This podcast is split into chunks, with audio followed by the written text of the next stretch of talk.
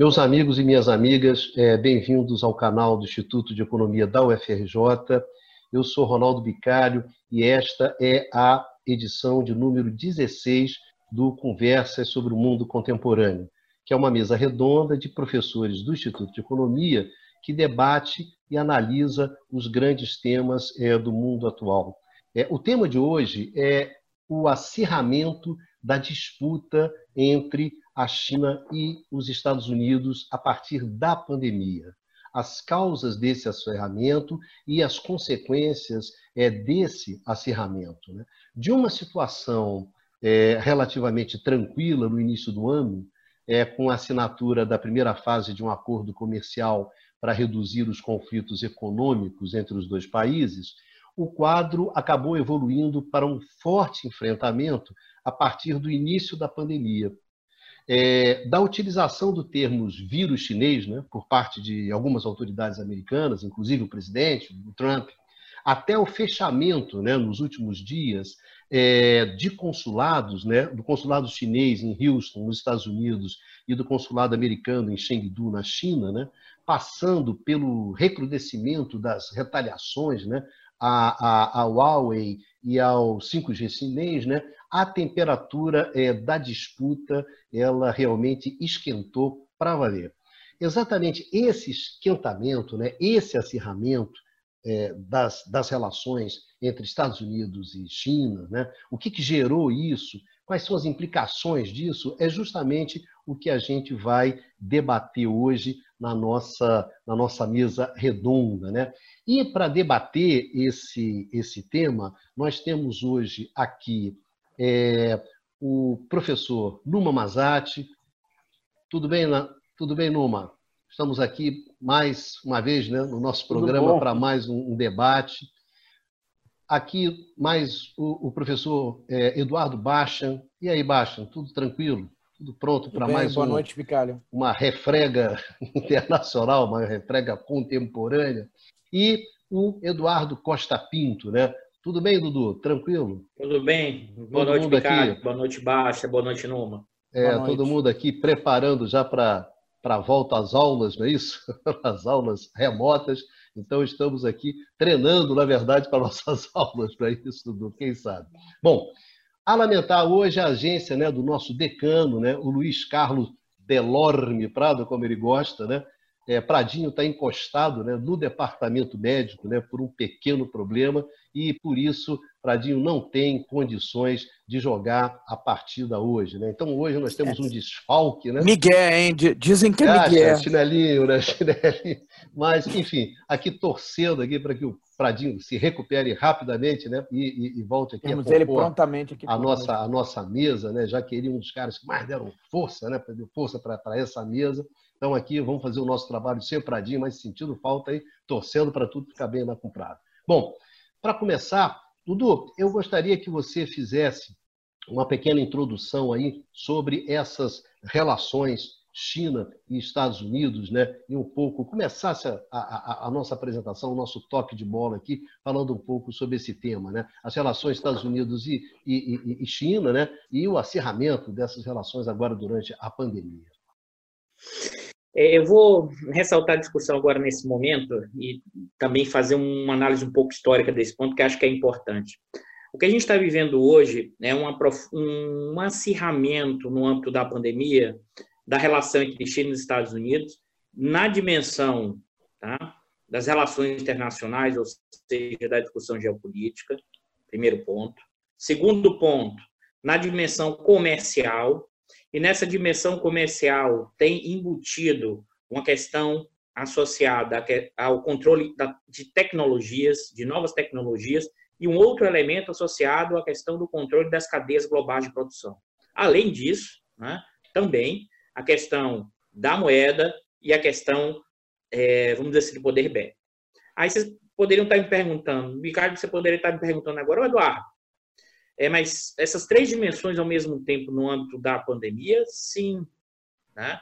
Há uns seis meses atrás, você tinha um acirramento no âmbito comercial, né? na disputa da tecnologia do 5G, da, dessas novas fontes, e muitos já tinham alertado que ali era apenas uma, a ponta do iceberg da disputa em curso entre China e Estados Unidos.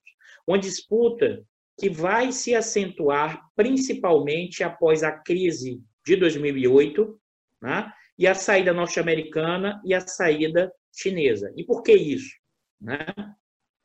Na verdade, a relação entre os Estados Unidos é antiga. Né? Ela remonta aos anos 70. Eu vou voltar um pouquinho lá para trás, quando o, Nixon, o durante o governo Nixon, tá? você vai realizar um acordo com a China tá? para bloquear a Rússia. Na, ainda naquele momento, em um mundo é, bipolar entre Estados Unidos e China.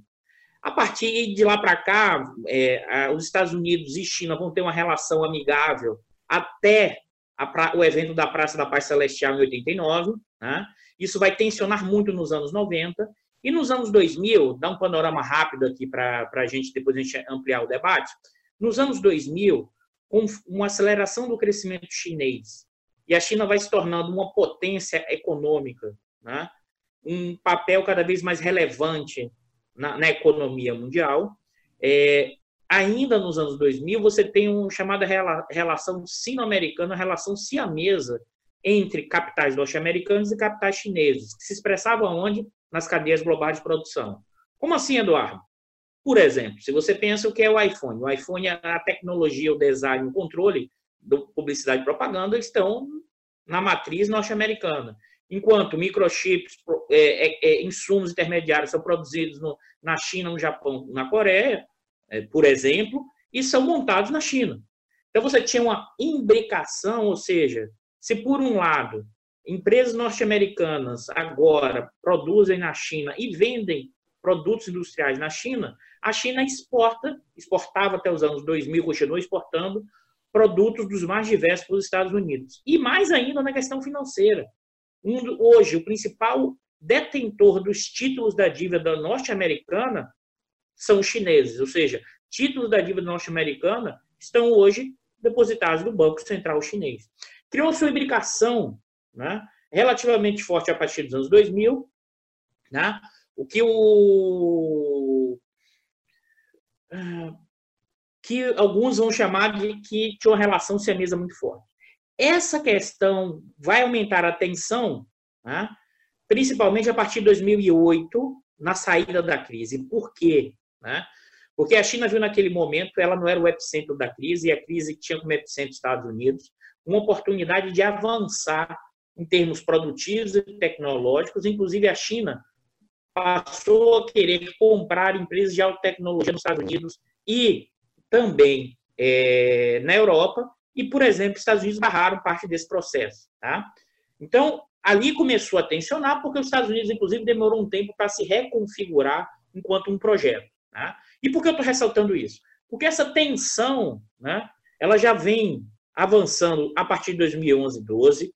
Isso ganha um papel ainda mais forte né, a partir da vitória do Trump, mas é mais ainda, é mais estrutural boa parte do establishment norte-americano, que alguns vão chamar de deep state, independente do partido, tem uma, um, um elemento de muita tensão o tempo inteiro do projeto, né, que desde a década, desde a, dos anos 2012, 13, que é a Rota da Seda. Né? A retomada da Rota da Seda, que é um projeto de investimento em infraestrutura, tecnologia gigante chinês que liga a China à Alemanha. Então, isso dentro do Estado norte-americano, independente aí do, vamos dizer, presidente, é um questionamento enorme sobre, inclusive, e um pouco do que eu, a gente estava começando, comentando aqui, ó, que o Baixa vai levantar essa discussão, o quanto a hegemonia norte-americana, enquanto o projeto imperial ou quanto o modelo norte-americano estaria hoje sob uma, um ataque, ou mais do que isso, sob um momento de decadência. E aí, que é importante entender, dado esse cenário, tá? O Trump né, aumenta essa tensão, primeiro, porque tem uma característica política eleitoral no meio da pandemia, né, e, e depois eu vou voltar nesse ponto, quando a gente voltar aqui no bate-bola, nesse, nesses toquinhos aqui que a gente vai fazendo, é, também isso vai ganhar uma tensão ainda maior, associada ao quê? Associado a, novamente, como em 2008 e 2009 a crise financeira, saídas diferentes em condições materiais diferentes. Só para um dado que eu acabei aqui de, de olhar, é, por exemplo, no segundo trimestre, o produto interno chinês já cresceu 3,2%, sendo que a indústria manufatureira já cresceu 4,4%. Ou seja, é o primeiro grande país a sair da crise, enquanto os Estados Unidos ainda está ladeira abaixo. Ou seja, isso reduz a diferença chinesa em relação à potência norte-americana. E aí, para provocar e fazer o alerta, a minha questão toda é o cuidado também para não achar que nesse momento, no curtíssimo prazo, a, decadência do, do Império norte-americano está para amanhã ou para depois. Isso é um trajeto longo, porque os Estados Unidos ainda tem mesmo com todas essas questões, tensões, efeitos Trump, capacidade tecnológica muito superior à China em várias áreas, ainda tem a moeda de curso internacional e ainda tem uma capacidade armamentícia e impressionante intervenção em qualquer lugar do mundo. Então, é nesse contexto, para a gente abrir o nosso debate nessas questões, que essa tensão se amplia entre China e Estados Unidos nesse momento da pandemia. Ou seja, me parece que é, mas a gente vai debater isso, que é uma tendência que permanece e que vai se aprofundar daqui para frente.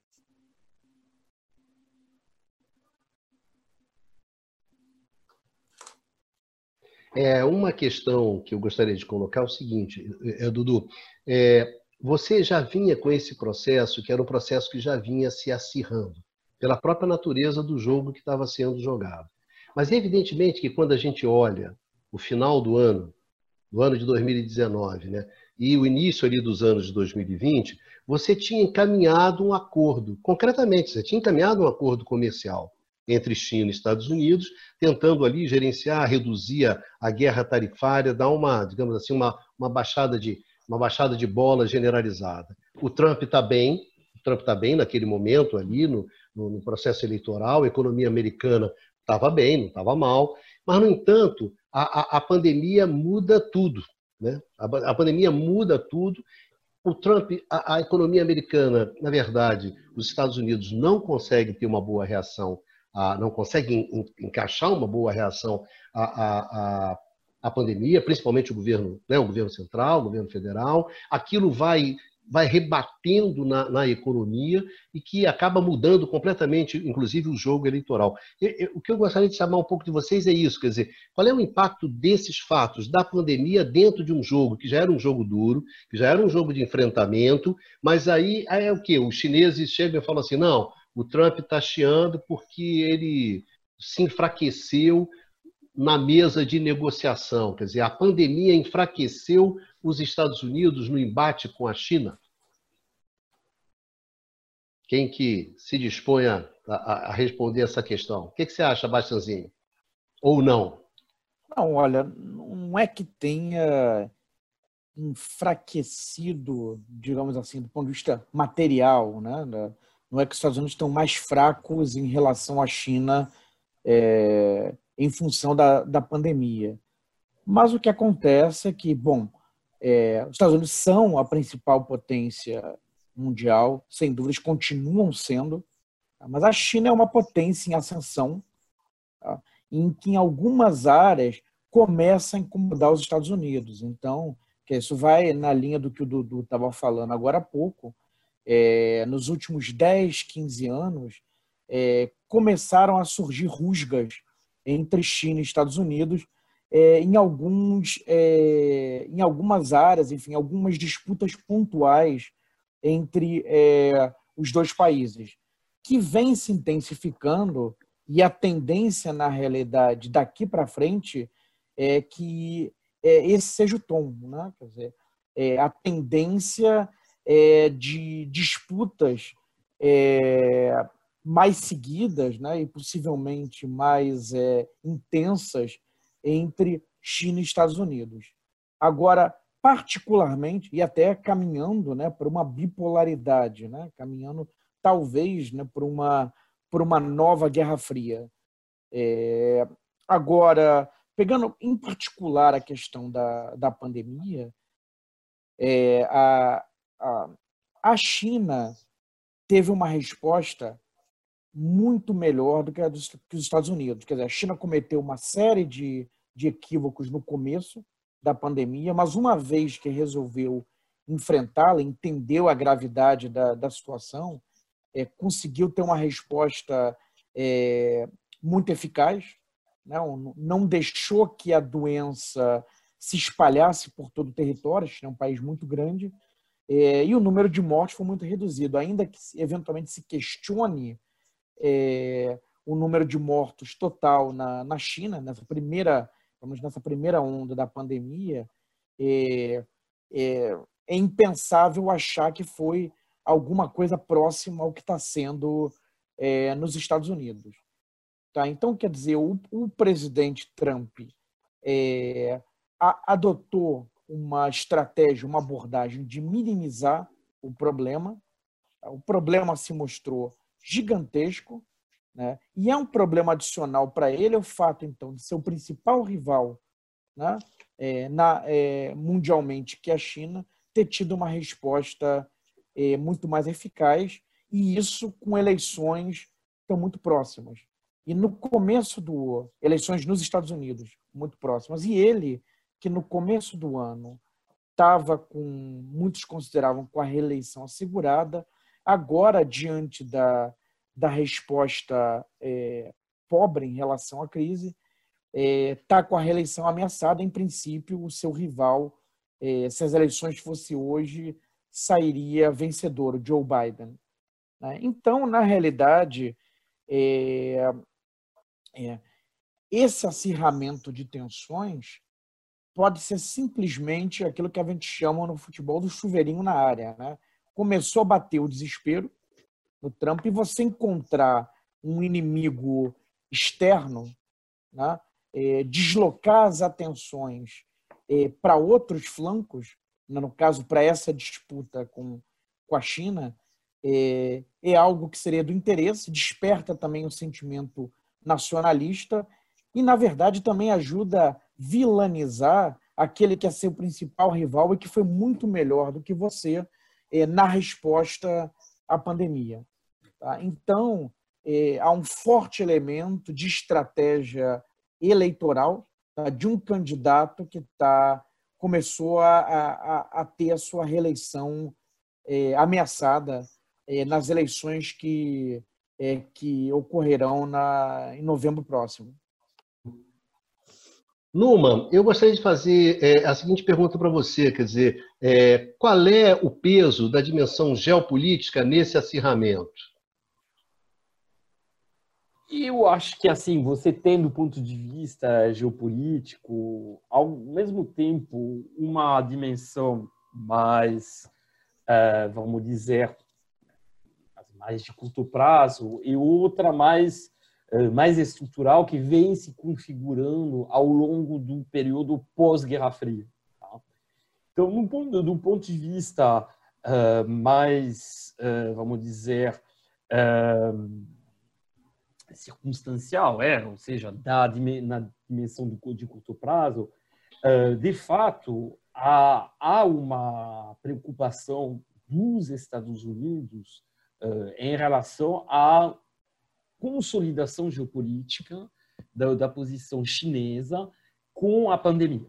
Então, dentro desse quadro da pandemia, se a gente pensa isso como nosso uh, curto prazo, né, de fato, a China tem se movimentado uh, e tem exercido uma espécie de soft power, né, uh, através particularmente da assistência sanitária que ela forneceu para muitos países, é, o fornecimento de equipamentos e de insumos médicos, eh, assistência, por exemplo, através mais recente, eh, através da, da seleção de um amplo leque de países para realizar os testes de vacina, até o próprio Brasil, mostrando até que ela consegue nessa, nesse, nesse contexto superar as eventuais, uh, vamos, os eventuais antagonismos que existem com os dirigentes,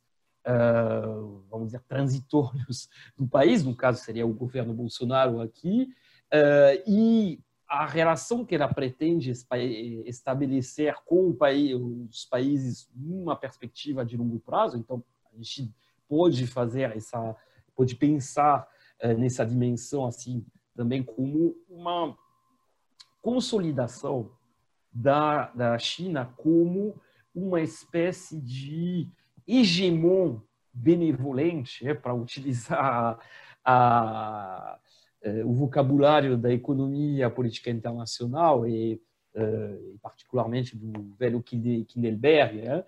Ou seja, na verdade, a China, desse ponto de vista, está ficando cada vez mais, está assumindo cada vez mais uma posição e é, uma centralidade no sistema e uh, um tipo de atuação que relembra muito os Estados Unidos depois da Segunda Guerra Mundial. A China está hoje propondo financiamento, assim, não só propondo, mas fazendo uh, financiamento basicamente a todos os países que, uh, que precisam disso. Né?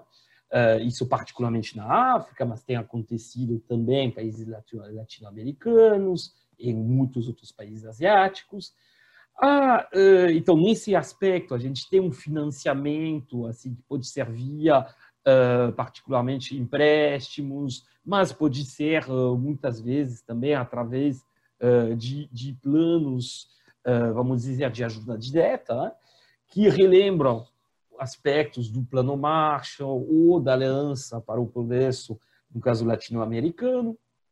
A China, depois, uh, propus, propõe assistência técnica, exatamente o que fazia os Estados Unidos, particularmente com os países naquela, situados naquelas regiões, vamos dizer, uh, uh, mais disputadas e regiões de contenção, de containment, do, do avanço comunista durante a, a Guerra Fria.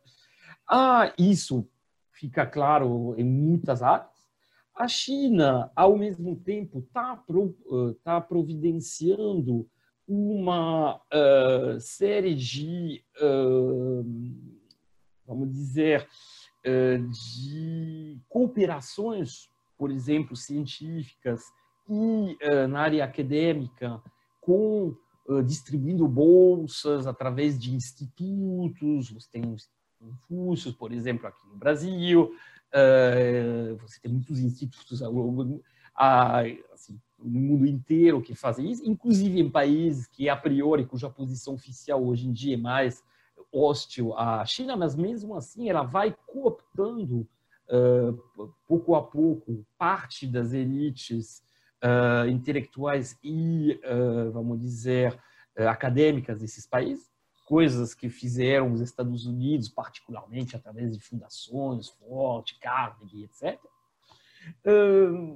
Então, você tem, na verdade, assim, nessa pandemia, você tem o auge dessa expressividade de uma China que, ah, que tem essa, essa posição de hegemonia benevolente que, pelo contrário, não está mais assumida de qualquer forma que seja pelos Estados Unidos. Os Estados Unidos, dentro da pandemia, qual a, qual a imagem que fica dos Estados Unidos dentro da pandemia?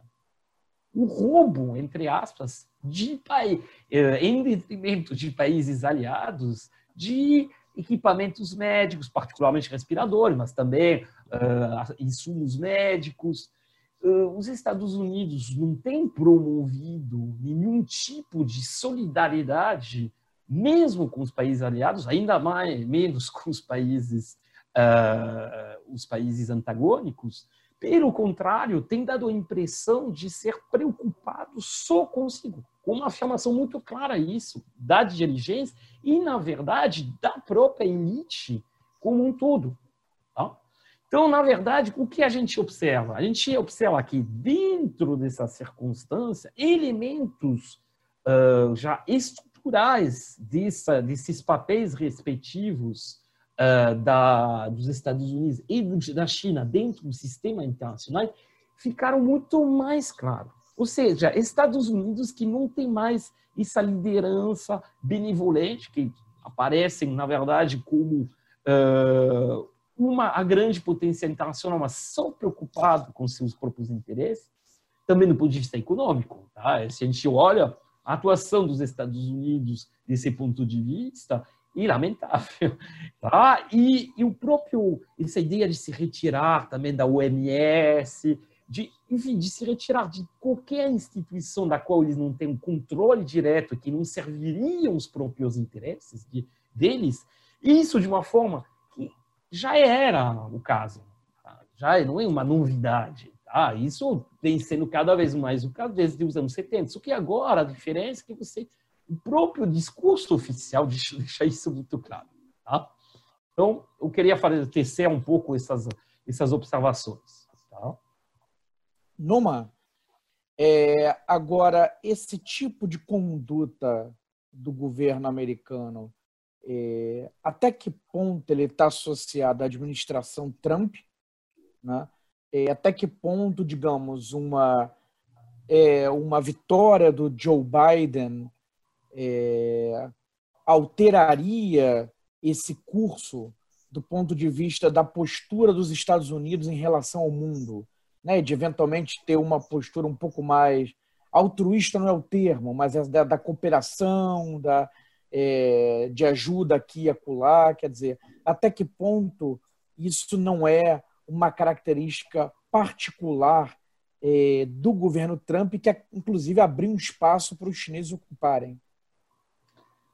Olha, eu, é muito difícil fazer uh, uh, projeções. Assim, o que a gente pode olhar é o passado e olhar, por exemplo, o, uh, a presidência do Obama. No fundo, uh, bom, tem o Biden foi vice-presidente do Obama, tinha um alinhamento quase total com, com o Obama, e representa, o Biden representa aquela, aquele consenso dentro do Partido Democrata, né? ele é a essência é, do, do partido, do partido Democrata institucional, vamos dizer, e nesse sentido, você tem claramente dentro do Partido Democrata e das opções geopolíticas do Partido Democrata uma visão mais intervencionista. Mas mais intervencionismo num sentido necessariamente muito positivo para o resto do mundo. Esse intervencionismo, na verdade, ele representa uma certa continuidade com os falcões né, do, do período do Bush filho, né, do W. Bush. Né? Uh, então, na verdade, assim, não há, a meu ver, no Partido Democratas, uma preocupação por, por uh, assumir um papel benevolente, assim, do ponto de vista geopolítico. Porque vamos pensar, quais são... Aí é interessante olhar as tendências internas. Dentro do Partido Democrata, quais são as principais tendências? Assim, vamos dizer que você tem a essência do Partido Democrata, aqui mais liberal do ponto de vista econômico, agora teve que dar uma guinada um pouco à esquerda, é, se houver o, as mudanças no posicionamento do, do Larry Summers, mais à vontade, sem mais a, a de gasto público, o Summers até relembrando o Galbraith, assim, o velho Galbraith, uh, sobre a necessidade de ter uh, sindicatos mais fortes nos Estados Unidos, justamente para não ter um domínio assim uh, grande demais do grande capital. Então, realmente uma evolução em relação ao Larry Summers do, de 94, dos anos 90, conselheiro uh, uh, assim, do, do, do presidente uh, democratas da época. Né? do, do em Noma. e só lembrando, em nome, só lembrando que também no governo Obama, a Hillary é, é, e, e, atuou fortemente na questão asiática, do Mar da China, ou Isso, seja, secretária de Estado, né? Exatamente. Hillary, secretária de Estado. Exatamente. Exatamente. Aí, o, que, o que acontece quando a gente for pensar nesse, nessa circunstância? Esse, institu esse Partido Democrata institucionalizado, ele tem uma visão da política externa que tem um pouco a ver com a sua, o seu pendente, assim, a, seu, eh, a sua versão republicana, que não é o, justamente, que não é o, como se chama, o é o Trump. Ou seja, os dois compartilham uma grande proximidade com uh, o complexo militar industrial. Dois têm uma visão bastante comum em relação ao tal de uh, keynesianismo militar, ou seja, tipo o gasto público que eles enxergam é mais através assim uh, tem um consenso em relação ao gasto público militar, nunca tem muita disputa, se você olha no, no, Congresso americano em relação aos aumentos permanentes do, uh, do orçamento militar muito acima uh, do nível da, da inflação. Né? Tá? Então, temos ter uma visão comum meio desse intervencionismo americano, mas intervencionismo no sentido de preservar os interesses americanos e no sentido, no sentido também de uh, alimentar motivos para esse crescimento do complexo militar industrial. Não numa visão benevolente, uma visão Não, de claro. É, agora, eu me lembro o seguinte, numa, no período do Bush Filho, por exemplo, a Madeleine Albright, que é uma figura relevante do establishment do Partido Democrata, uma estrategista, ela tinha uma preocupação muito grande ali é, e fazia críticas à, à estratégia do, de política exterior, de política externa do governo Bush filho, é, porque estava despertando, estava provocando um anti-americanismo crescente. Quer dizer, é a preocupação com uma política excessivamente agressiva é, com consequências de enfraquecimento do soft power dos Estados Unidos. A minha, eu vou entrar, eu vou entrar nessa dividida aí nessa nessa bola que acho que é o, o Numa, que acho que tem um ponto baixa, tem um ponto que é pensar o que é lá atrás e o que é hoje. Eu acho que até pode ter uma ideia do imperialismo humanitário tentando restabelecer o que foi nos anos 90, tá? mas acho muito difícil, porque nessa configuração, aumento do poder chinês, eu acho que vai acirrar a disputa mesmo que o Trump perca essa eleição. E por que eu queria ressaltar isso? E aí, juntando o que o Numa fez e discutindo na questão da pandemia, é, toda essa rusga agora, o aumento da tensão, é o aumento da tensão da questão eleitoral, como o, o, tanto o Numa como o Baixa alertou muito bem, mas é mais do que uma questão eleitoral. É uma disputa da questão tecnológica do 5G. Mas o que, é que significa o 5G? O 5G é a corrida tecnológica as grandes empresas norte-americanas, mas é também controlar a informação. É, é a rota da seda, por exemplo, e essa nova infraestrutura significa controlar a informação, fluxo de informações e redes. Então tem uma disputa aí na questão tecnológica, que também está associada à inteligência artificial, 5G, que é a questão do controle informacional, da espionagem, da disputa geopolítica dos dois lados. Né? Então, é isso que eu acho que eu queria alertar, e aí, voltando para o e para Baixa, a minha, e eu sei que o Numa não faz essa coisa de olhar para frente, mas a minha aposta, e eu, eu arrisco mais, vamos dizer assim, dada a minha, vamos dizer, a minha é, lógica de operar a partir de, desse processo, eu acho que eu acho, Numa, que dá para dizer que, dado que é o histórico para trás, e dada a configuração, os Estados Unidos vai tentar uma retomada da hegemonia aí, em homenagem ao texto da Conceição clássico, do Conceição Tavares, texto clássico dela. Eu acho que eles vão tentar, independente de quem vai se eleger nesse momento. Claro, com a, claro. Olha... Com a diferença, eu acho, sabe assim, pode ser um pouco menos mais ou menos benevolente, mas acho que como o cenário dos anos 90 é muito difícil repetir, porque ele estava sozinho. Entendeu, Baixo? Assim, é uma. Esse bate-bola é deixa importante. Eu, deixa eu, é, o, que eu, o que eu queria, eu queria fazer uma observação, que é a seguinte: de maneira nenhuma eu estou questionando é, o acirramento das disputas entre Estados Unidos e China. Tá? É, aquilo estava comentando anteriormente, quer dizer, a tendência é de disputas crescentes. Né? Eu tinha até comecei a minha fala anterior, a minha primeira fala, chamando atenção para isso. Né? Tende a caminhar para uma bipolaridade, para uma nova Guerra Fria. É, há uma questão muito particular agora desse contexto de 2020 de pandemia com eleições norte-americanas. Agora, isso não elimina, digamos, essa, essa linha de tendência né, de questões estruturais eh, da relação entre os dois países. Onde eu queria chamar a atenção é que o Numa falou dessa atuação da China, agora no contexto da pandemia, e já um pouco antes, é, de fortalecimento do seu soft power. Tá? Era nesse sentido, não no que diz respeito às disputas China e Estados Unidos. Quanto a isso, Sim. eu estou plenamente de acordo. Mas não, definitiv que... definitivamente o Trump é, não dá a mínima para a questão do soft power. Tá? A coisa dela é Make America Great Again e, e, e isso até o professor Fiore né, tem, fez uma palestra falando, olha, tirou, né, não, tem mais nenhuma, é, como é que, nenhum eufemismo. Né? Era uma coisa muito bruta. Né? É interesse americano em primeiro lugar e ponto. Então, essa perda de espaço, então por isso eu também chamei atenção a fala da Madeleine Albright, esse possível crescimento do anti-americanismo, crescimento do soft power chinês, de uma eventual simpatia chinesa, capacidade de eh, arregimentar, vamos dizer, arregimentar não é um bom termo, mas de ganhar a simpatia de elites em, em, países mundo afora, tá? É, que talvez haja uma mudança nesse sentido.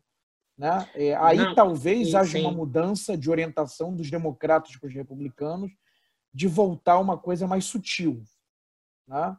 É, é, tem não, entendi. A minha dúvida é só porque aí acho que é interessante você citar o texto que você falou do New York Times, porque eu acho que é, a, já virou o Rubicão no sentido da disputa geopolítica, tecnológica e financeira é uma matéria de hoje, entendeu? É uma matéria de é. hoje falando que, inclusive, esses movimentos que o Trump está fazendo agora pode gerar uma situação, enfim, de vai se ultrapassar uma determinada fronteira que, mesmo que eventualmente o Biden quisesse retroagir a uma situação de janeiro de 2020, não daria mais, porque é o risco do tensionamento, né? Te é, joga, é, o... num, te joga num outro regime, num outro, numa outra situação, né? Mas posso fazer uma, dúvida posso só... colocar uma, o âncora dar uma colocada aqui numa questão que é a seguinte: é, pelo lado chinês, a seguinte questão. É claro que a, China, ela, como ela vem, vai montando, montando as suas cadeias produtivas, como é que essas cadeias produtivas se inserem é, é nas cadeias globais, etc. Ela fazia um tipo de jogo. A partir do momento que você tem esse acirramento, que já vinha tendo, e vamos dizer que agora você teve um degrau, né, subiu nesse degrau do acirramento, a temperatura esquentou, eu queria perguntar para você, Dudu, quer dizer, qual é o impacto disso na, na na, na, na, na montagem do jogo econômico chinês, tá certo? Quando você quando você pega, quer dizer, tem um impacto, claro que é o, a, a, o enfrentamento com a, com a, com a, Huawei em torno do, do, 5G, ele tem um enfrentamento, né? A Huawei perdeu, sei lá, 10, 20 bi eh, no ano passado, é, é, que tem uma série de questões que, que rolam. Estou falando o seguinte, a, a China também sente isso, né? Então, como o Bastian gosta, jogar desmarcado era melhor, né, Bastian? jogar no desmarcado. Né? Os caras começam a ver como é que você joga, vem na marcação. E, claro, eu ia te perguntar isso, Du. Quer dizer, nesse. Aí, não, a gente vai tirar, tirar investimentos da China.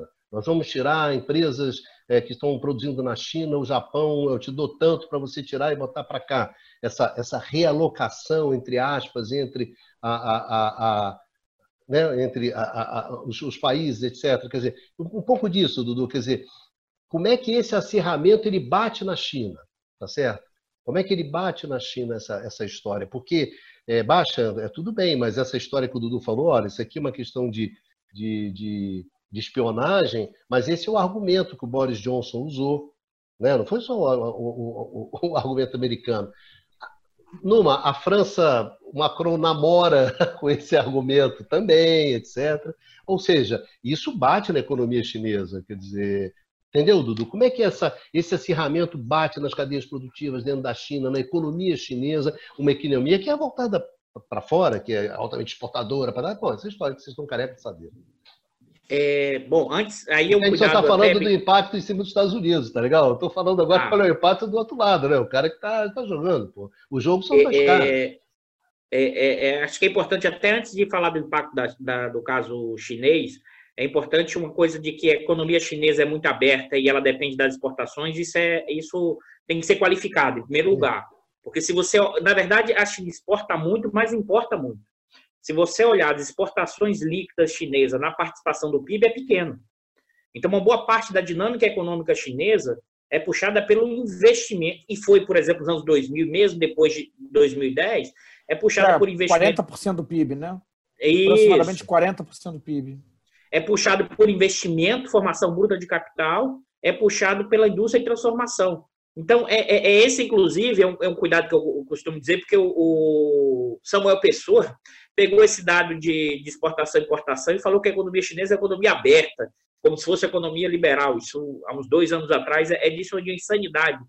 Porque, na verdade, o que, é que a China, na verdade, tem? Aí é importante, Bicalho. Agora sim, ela opera nas cadeias globais de produção, porque uma boa parte das cadeias globais de produção, elas não são controladas por empresas chinesas.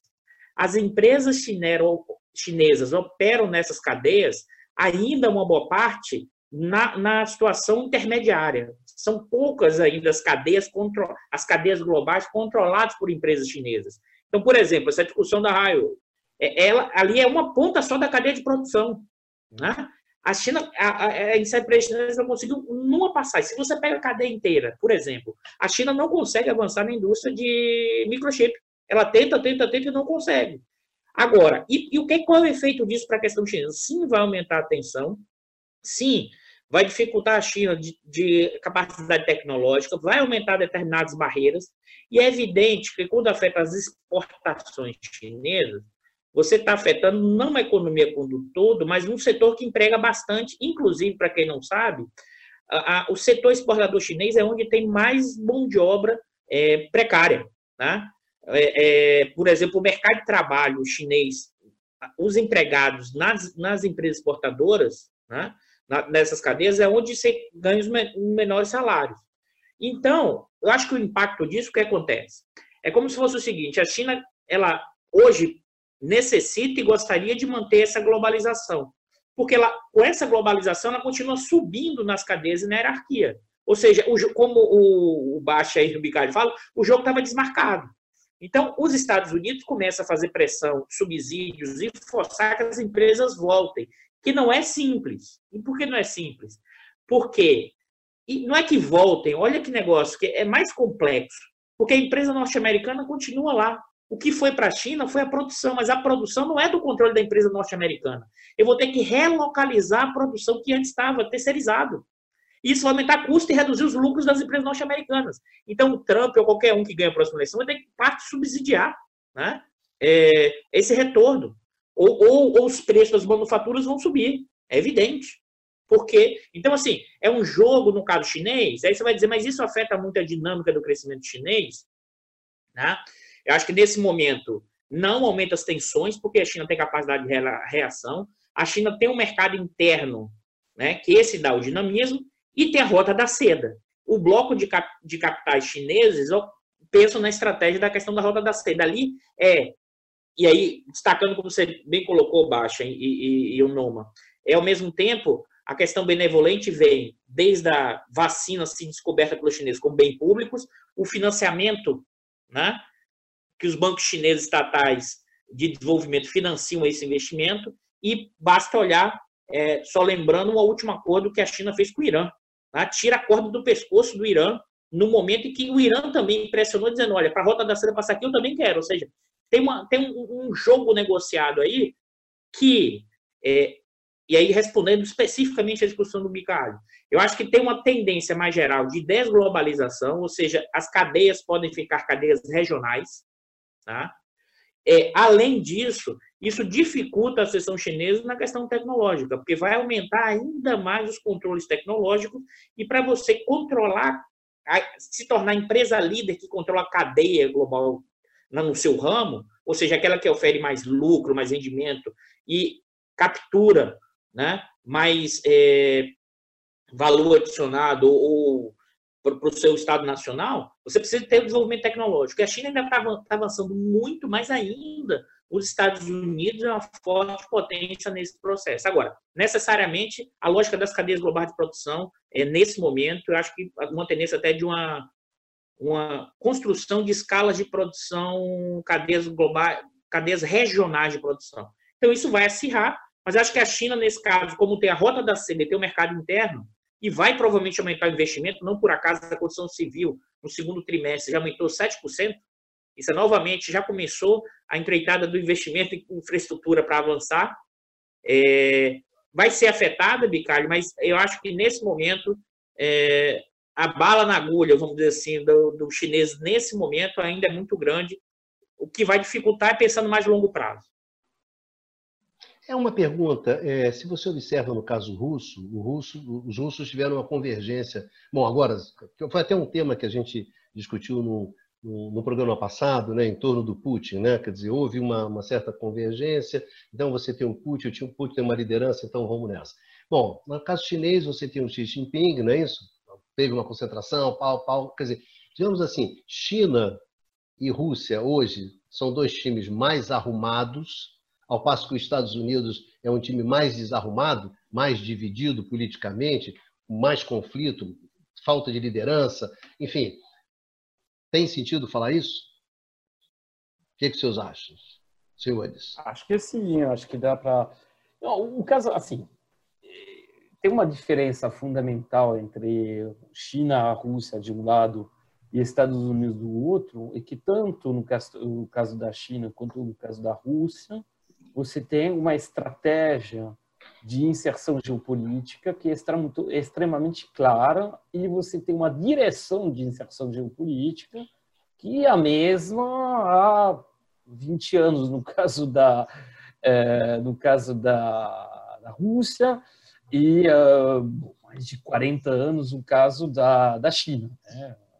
contando assim, o 78 a abertura, né? com, bom, eh, como como ponto assim, mas vamos dizer mais de 20 se a gente for pensar nessa esse papel de eh, líder mais benevolente. mas numa só com um pequeno comentário, mas tanto no caso chinês quanto no caso russo, você teve uma concentração de poder recente. Sim, o que você pode dizer é que do, você do não Jinping tem... Quanto em torno do, do Putin. Né? Sim, você não tem um debate inteiro. Isso, é, você para uma, analisar uma situa situação geopolítica é sempre muito perigoso pensar ela sob o ponto de vista de entidades que teriam uh, impulsos intrínsecos, né, como ah, o urso russo, sei lá, o panda chinês, enfim, seria pensar que assim a geopolítica é sempre um fruto de um grupo que impõe, impõe sua visão das coisas do, do dentro de um Estado. Ou seja, tem uma dimensão interna. Antes de, se, de ela se expressar como uh, uma política geopolítica, uma inserção geopolítica, bom, ela é definida por alguém. Tá? No caso da, da China, uh, a questão, assim, Xi Jinping, do ponto de vista geopolítico, não representa, a meu ver, nenhuma ruptura em relação aos uh, dirigentes anteriores. O Xi Jinping, o que ele representa como ruptura, ruptura relativa, né? e mais em relação ao modelo interno chinês. É uma retomada do poder de intervenção e de controle do Estado, da planificação, assim, do planejamento, a reafirmação muito clara que nada vai de importante, nenhuma decisão importante pode ser tomada fora do âmbito do Partido Comunista Chinês, enfim. E só a, e a reforma, do ponto de vista geopolítico, a China continua fazendo o que fazia antes. Tudo bem, você talvez uh, tenha uh, uma afirmação geopolítica, no caso do Mar do Sul da China, uh, maior, mas também que vem que o fruto de uma política de consolidação, de investimento crescentes nas Forças Armadas, que é algo que você vê desde o início dos anos 90. Tá? Você observa o, uh, gasto militar chinês, ele vai aumentando em termos de parcela do PIB, né? ele vai aumentando. Como ainda por cima a China tem um crescimento uh, quase, enfim, tem um crescimento médio PIB de eh, mais de 9% anuais nos últimos 30 anos, bom, isso significa que hoje a China tem uma capacidade, tem um gasto militar que é cada vez menos eh, subdimensionado em relação aos Estados Unidos. Então tem uma capacidade geopolítica que se que se consolidou. Tá? Enfim, eu acho que no caso da, da, da China e, do, e, da Rússia, a Rússia a gente já falou em outros programas, mas tem Mas vocês acham o quê? Você acha que no caso americano, os Estados Unidos é mais não. rachado hoje, mais rachado hoje, ou não? Unidos, ou não, na verdade, é, isso é uma aparência, na verdade não está rachado. Como é que é isso? Assim, no caso dos Estados Unidos, na verdade, o que você tem? Ah, e aí é um pouco o que a gente tinha falado no bloco anterior, é, é sobre a questão, os estilos a gente tem que tomar muito cuidado quando a gente fala de geopolítica não confundir duas coisas: o discurso e a prática. E é óbvio que o discurso democrata, e aí volto ao a, que colocou uh, o Eduardo Bastian, é o discurso democrata ele é mais polido.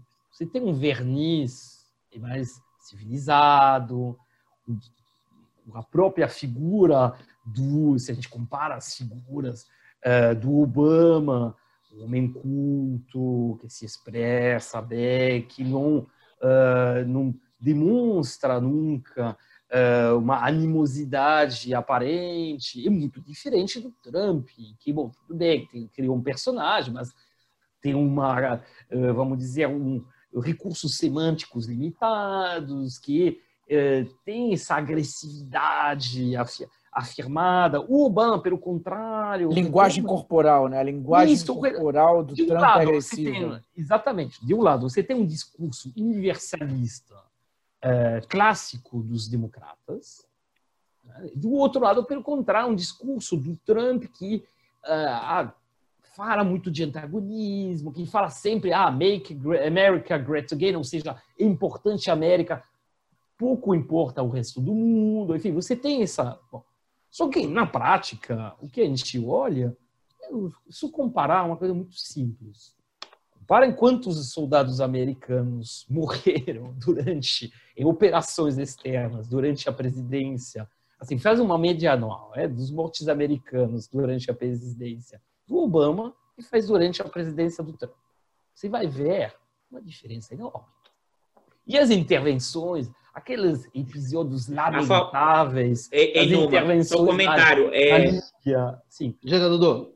Não, a diferença enorme é a favor do, que o Obama a diferença enorme do Obama na intervenção. Isso, só para reforçar. Muito maior, imensamente maior do lado do Obama. Você tem aquele episódio lamentável das intervenções na Líbia. Inclusive... Aliás, seria uma coisa interessante numa olhar. Ah, não sei até que ponto são confiáveis esses dados, mas havia há indicadores, digamos, de percepção né, de anti-americanismo no mundo.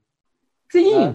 Comparar, comparar como é que, como é que é, se comportaram esses indicadores no governo Trump comparativamente ao governo é, Obama.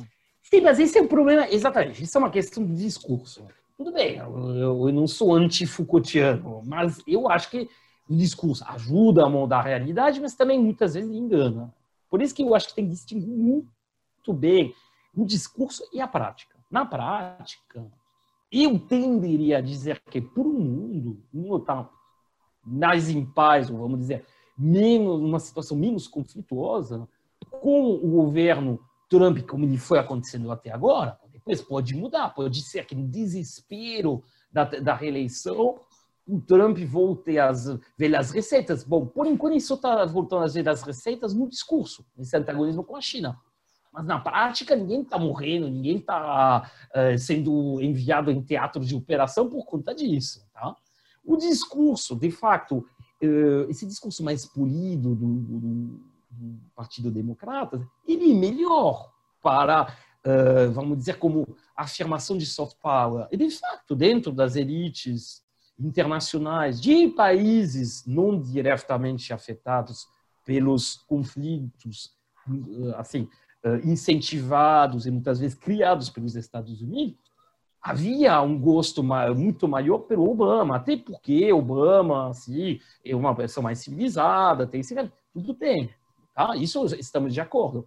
Mas em nas regiões, em muitas regiões, foi muito só, é, Numa, só um comentário que é assim, você mesmo comentou, o corporal do Trump, a forma do Trump, ele é completamente no corporal, no discurso, beliculoso, mas ao mesmo tempo talvez seja o presidente na história norte-americana que, que menos fez guerra e intervenção fora.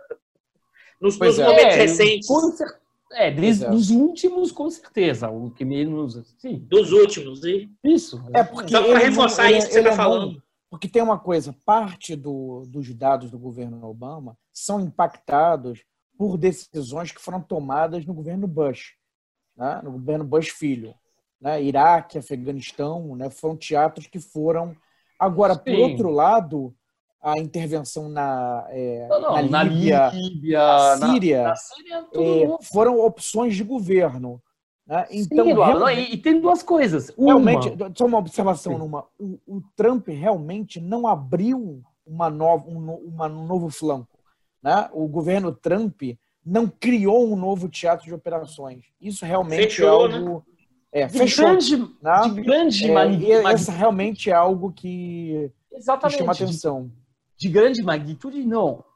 Isso não impede que, por exemplo, que, eh, no caso da América do Sul, é da América Latina, né, mas América do Sul em particular, isso não impede que as, a desestabilização de países tenha continuado. Bom, inclusive tem informações claro. extremamente recentes que tenderiam a acreditar que o envolvimento dos Estados Unidos no golpe eh, contra o Evo Morales na, no, um, como se chama? No, na Bolívia. Na Bolívia. Na Bolívia. Foi bem ativo, é, articulado inclusive com outras uh, assim, setores tradicionalmente não associados a isso, é porque o, o Elon Musk, por exemplo, fez uma declaração bastante polêmica sobre o assunto, é?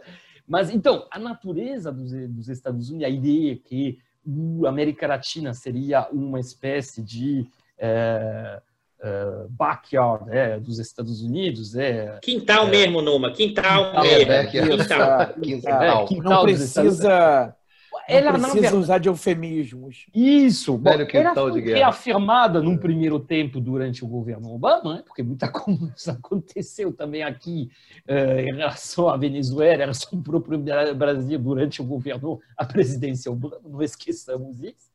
Ela continua hoje, mas aí é um, é um famoso conflito de baixíssima intensidade, né? porque na verdade mais se usando de elites locais vendidas do que outra coisa, tá?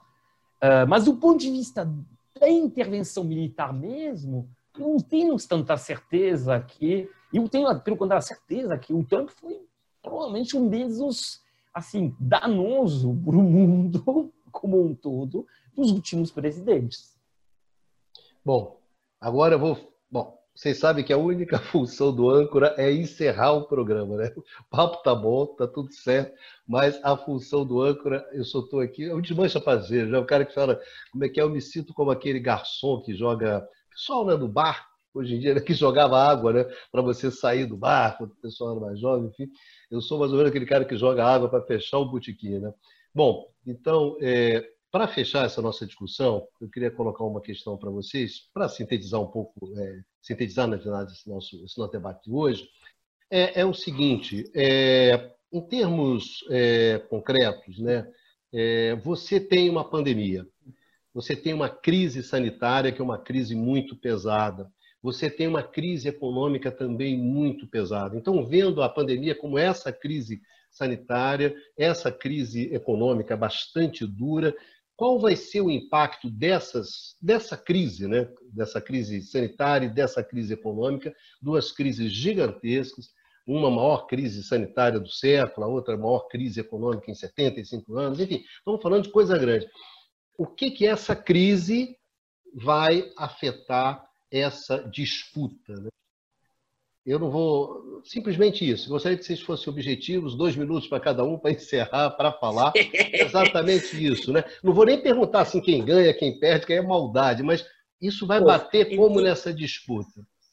Como é que bate? Dois minutos a per... em, em, dois minutos a pergunta que, que vale milhões de, de dólares. Não, cara, que é moleza, né? Poxa, não, é dureza. O pessoal quer saber. Bom, depois dessa discussão toda, eu, a pergunta é: quem é que ganha, quem é que perde? Mas no fundo é isso. Porque uma crise desse tamanhão, e aí, cara? O que, que vai acontecer com essa disputa Bom, que agora, olha, no, depois, tá certo? Depois dessa crise. O que, que essa crise, olha, que, que essa crise é... muda na disputa, Baixanzinho?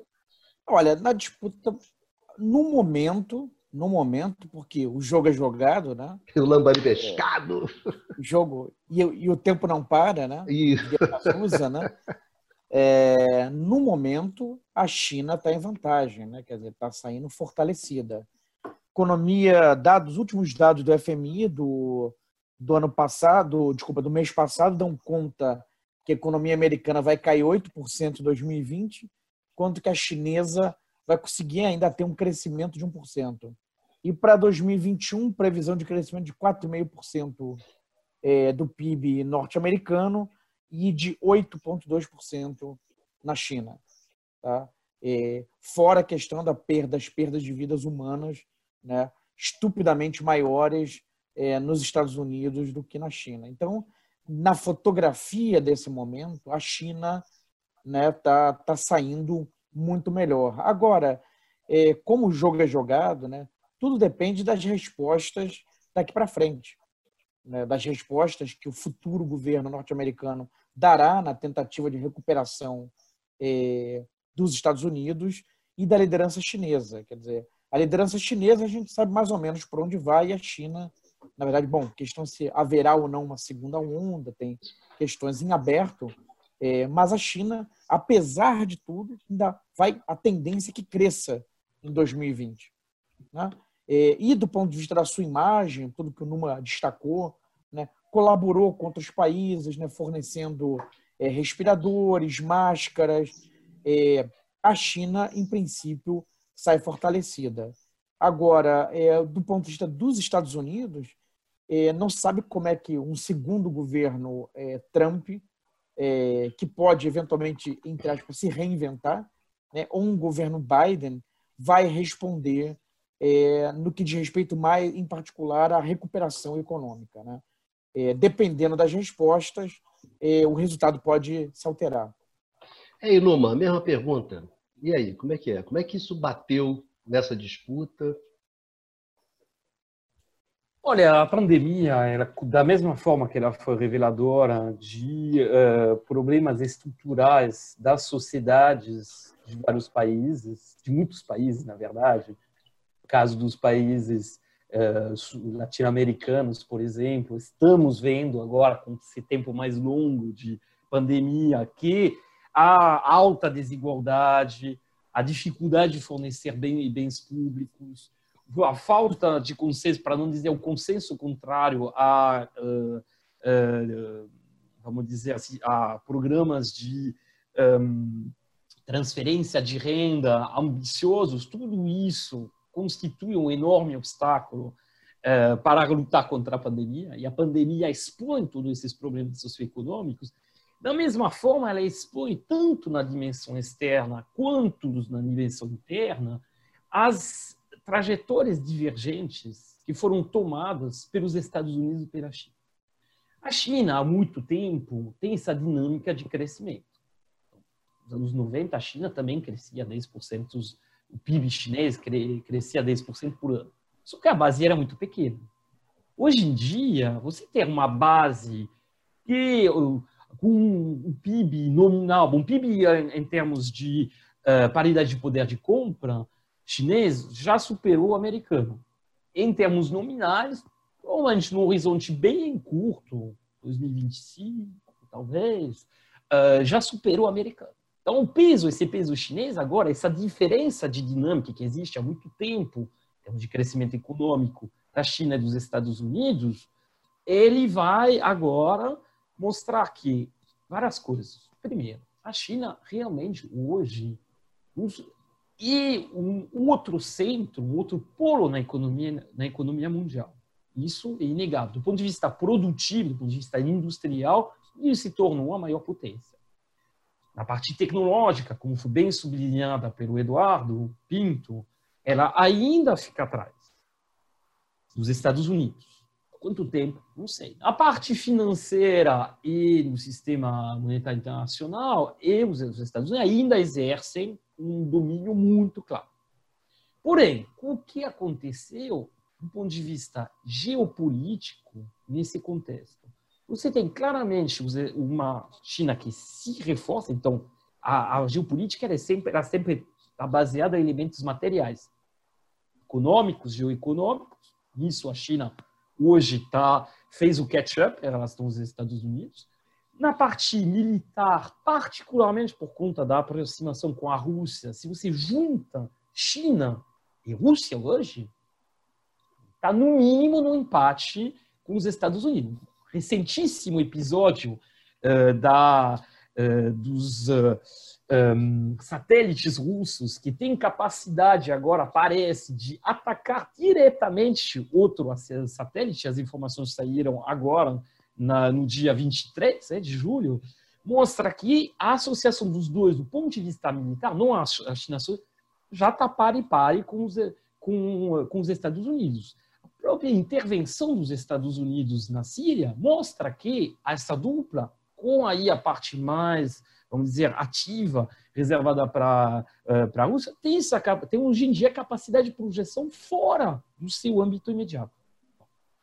Depois, do ponto de vista da assim, hegemonia exercida, tanto na parte de financiamento quanto na parte de fornecimento de bem públicos. Aí você tem, obviamente, a, eh, a nova rota da seda, mas você tem já há muito tempo na África subsaariana, em particular na África como um todo, isso, na capacidade de uh, ajudar em crises como essa, ou seja, de ter uma mobilização imediata.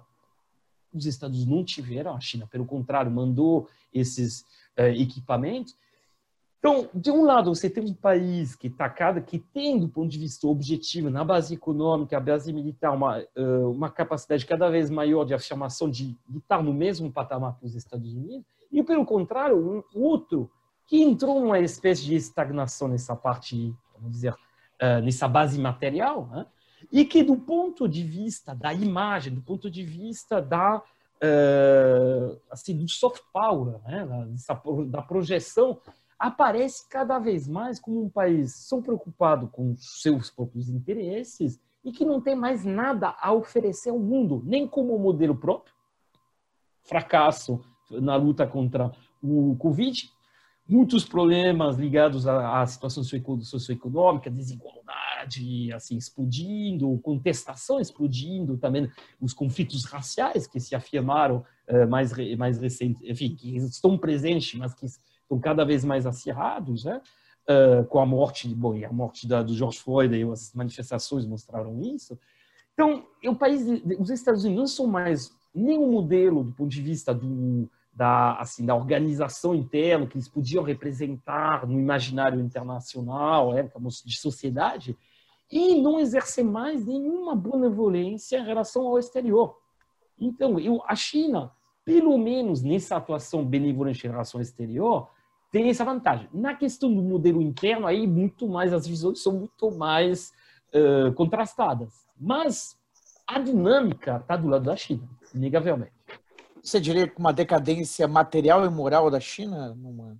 da, dos Estados Unidos? Dudu, deixa eu tocar a bola para o Dudu. Vamos deixar o Dudu responder aí.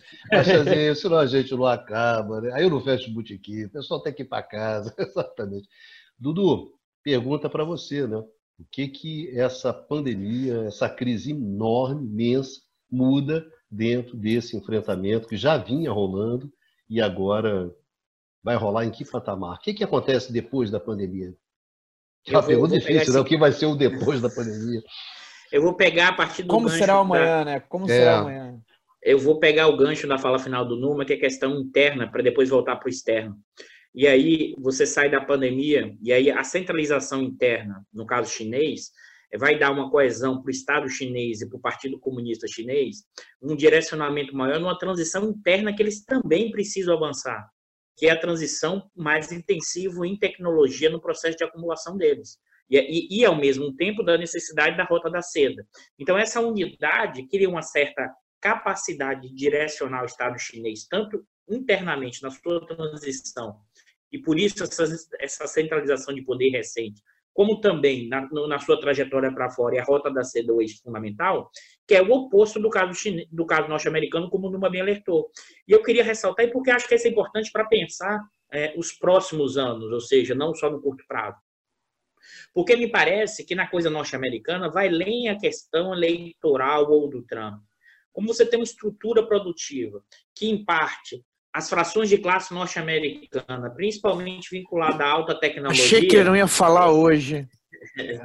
no último principalmente momento... vinculada à alta principalmente vinculada à alta tecnologia, né? É, elas, elas ganham dinheiro com as fábricas de máquinas e equipamentos na China.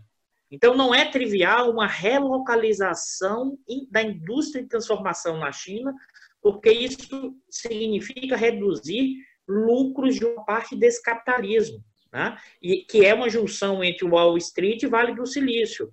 Então, criar uma unidade nessa situação, só que precisa uma questão eleitoral. a democracia de massa norte-americana precisa gerar emprego e renda para essa população. E se não gera emprego e renda, tem uma dificuldade de criar uma unidade interna. Então, é um embrólio maior para direcionar, vamos dizer assim, o enfrentamento com a China.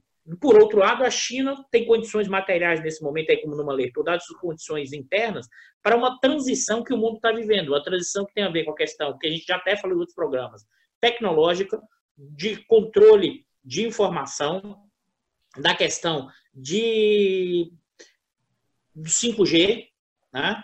e que nessa transição, essa transição, num contexto em que a dificuldade de relocalizar o emprego industrial nos Estados Unidos é muito grande, porque isso vai afetar as frações de classe né, do bloco no poder do capitalismo norte-americano. Então, a dificuldade mesmo é, de criar uma coalizão interna, me parece que nessa trajetória de mais longo prazo fica maior. E aí, concordando com o Numa, é a tendência que, nesse cenário atual, é uma deterioração constante norte-americana e um avanço chinês que ainda, como Numa bem alertou, na questão financeira ainda está distante, na questão tecnológica, mas a trajetória nesse momento é de superação da hegemonia, mais no longo prazo. Claro, levando em conta que os Estados Unidos pode realizar uma profunda reação, mas não há sinais claros para isso, porque dificilmente você vai consolidar esse projeto externo com as frações do bloco no poder capitalismo disputa e, além de tudo, gerar emprego e renda com salários mais altos no mercado norte-americano. Eu acho que essas questões internas vão afetar no pós-pandemia essa trajetória tanto de curto como mais de longo prazo. É isso. Valeu, Dudu. Bom, queria agradecer aos nossos amigos, às nossas amigas, né, que nos acompanharam até aqui nesse debate. Agradecer muito ao Numan, ao Costa Pinto e ao Bachan por terem participado dessa, dessa mesa redonda, dessa nossa discussão. É, lembrar né, aos nossos amigos e amigas que eles podem é, encontrar esse programa né, também nas plataformas, é, na, no formato de podcast. Basta procurar por canal IE-FRJ, que vocês encontram lá em podcast os programas do canal do Instituto de Economia da UFRJ. Mandar um beijão enorme para o Prado, né, que hoje não pôde participar e ele faz uma falta danada, né? o Pradinho ocupa um espaço significativo nesse time, desejando que o Pradinho esteja prontamente é, é recuperado né, para participar desse debate. Enfim, senhores, se cuidem, né? vida que segue, vamos em frente, que a barra está pesada, mas vamos seguir. E nos encontramos na próxima semana aqui no Conversas né, sobre o Mundo Contemporâneo, no, no seu canal do Instituto de Economia da UFRJ. Um abraço a todos, nos vemos.